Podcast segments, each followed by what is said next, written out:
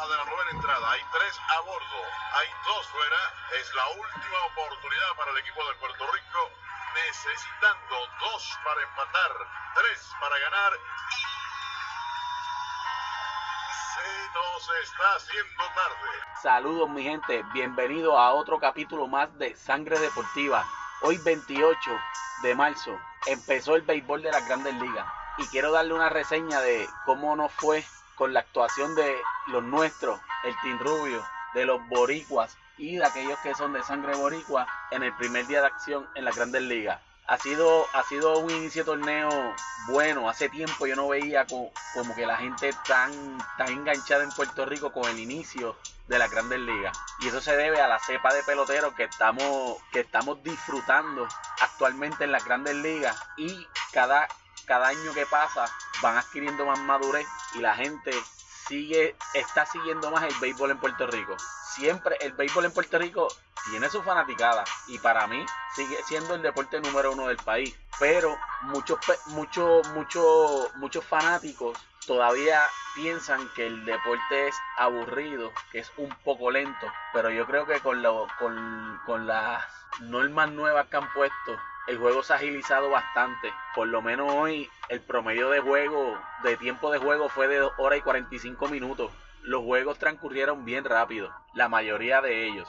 Bien importante, empezamos con grandes actuaciones de nuestros representantes. Y vamos a empezar por José La Máquina Berríos, donde tiró 7 entradas y 2 tercios, permitiendo solo 2 hits, ponchó a 10 bateadores y cargó con la victoria de los mellizos de Minnesota ante los indios de Cleveland, dos carreras por cero.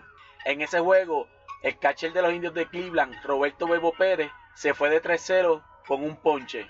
En otro juego, Kike Hernández, en la victoria de los Dodgers, 12 carreras por 5 ante los Cascabeles de Arizona, conectó dos cuadrangulares y empujó tres carreras. Quique Hernández respondiendo a la confianza que le está brindando Dave Roberts de ser la segunda base regular del equipo. Como les dije en el episodio anterior, Quique es obrero del béisbol. Quique viene desde abajo. Nadie daba a Quique como para llegar a ser titular en los Dodgers hace dos o tres años atrás. Él se, se batallaba, se batallaba su posición y mira, hoy en día se ganó la confianza de, de Dave Robert con mucho trabajo y me alegra mucho que empezó la temporada como la empezó y teniendo éxito. Eso es lo que tenemos que hacer.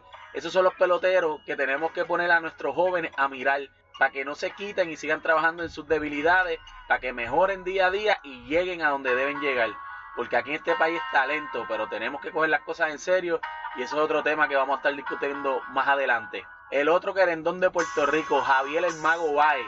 Qué clase de juego en la victoria de los Cops, 12 carreras por 4 ante los vigilantes de Texas, de Texas, perdón.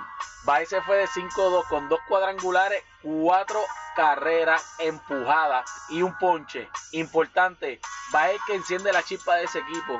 Texas estaba en la delantera dos carreras por cero y Baez sopló el primer jonrón y ahí se abrieron las compuertas y el resto es historia. El juego se acabó 12 a 4, tomó las cosas donde la dejó en el año 2018, cargando el equipo ofensivamente.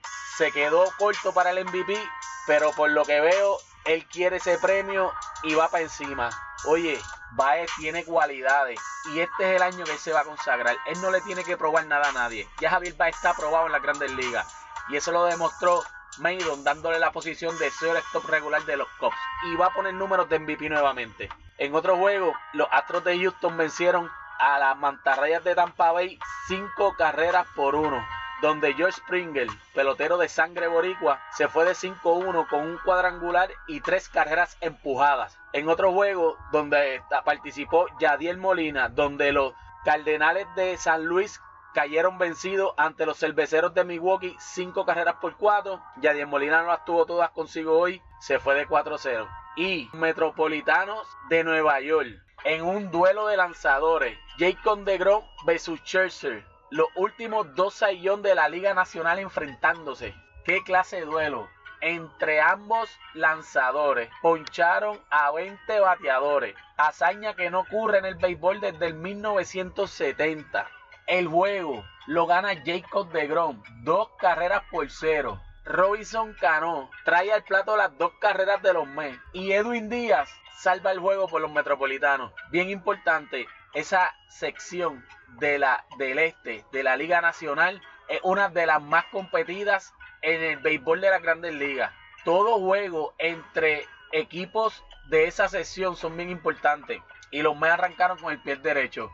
Vamos a ver cómo, cómo siguen durante la temporada y a ver si la salud le permite mantener ese nivel de juego que tanto se espera de ellos. No pudieron debutar con sus equipos tanto Carlos Correa como Francisco Lindor, ambos por lesiones. El ambiente se ve bien favorable para los boricuas este año. Esos muchachos mentalmente están bien ready. Mentalmente ellos fueron preparados a dar la batalla y se espera mucho de ellos. A la verdad que esto empezó caliente, esto empezó muy bueno y aquí en Sangre Deportiva los vamos a mantener al tanto de todo lo que esté sucediendo en el béisbol de la Grandes Ligas. Voy a tratar semanalmente de hacerle una reseña de cómo le fue a los boricuas durante la semana. Y en esa reseña estaremos sacando el boricua estrella de la semana para llevar, llevar cómo ellos están luciendo. El béisbol de las grandes ligas es la liga donde más puertorriqueños participan fuera de Puerto Rico. Y nosotros tenemos que estar conscientes de eso. Es la liga que, que más se debe seguir en Puerto Rico y yo creo que no es así, porque aquí en Puerto Rico gusta mucho más la NBA, pero en la NBA lamentablemente lo que nosotros tenemos es un participante y lamentablemente no pudo terminar la temporada que Yeye Barea se pueda recuperar. Pero el béisbol de las grandes ligas es donde nuestros atletas están a un alto nivel y nosotros competimos ahí de tú a tú con cualquiera y eso ha quedado demostrado en los últimos dos clásicos de béisbol. Así que vamos para encima, seguimos trabajando hazme un favor, entra en, la página de Facebook Sangre Deportiva PR, dame un like, estamos tratando de mantener la página más al día.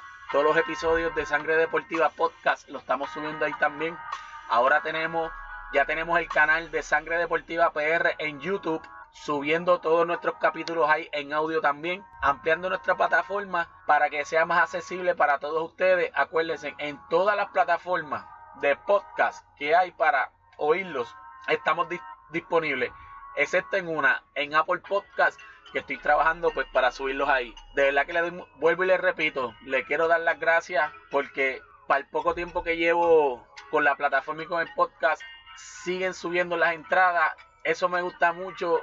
Yo sé que el producto va a seguir mejorando y vamos para encima. Acuérdense, si se quieren comunicar con Sangre Deportiva PR, cualquier sugerencia, cosas que quieren que hablamos, alguna entrevista, saben que se pueden comunicar a través de gmail.com. Hoy se cantó Playboy, así que vamos al mambo, que gane el mejor y salud para todos esos peloteros boricuas para que pongan la bandera en alto. Vamos para encima.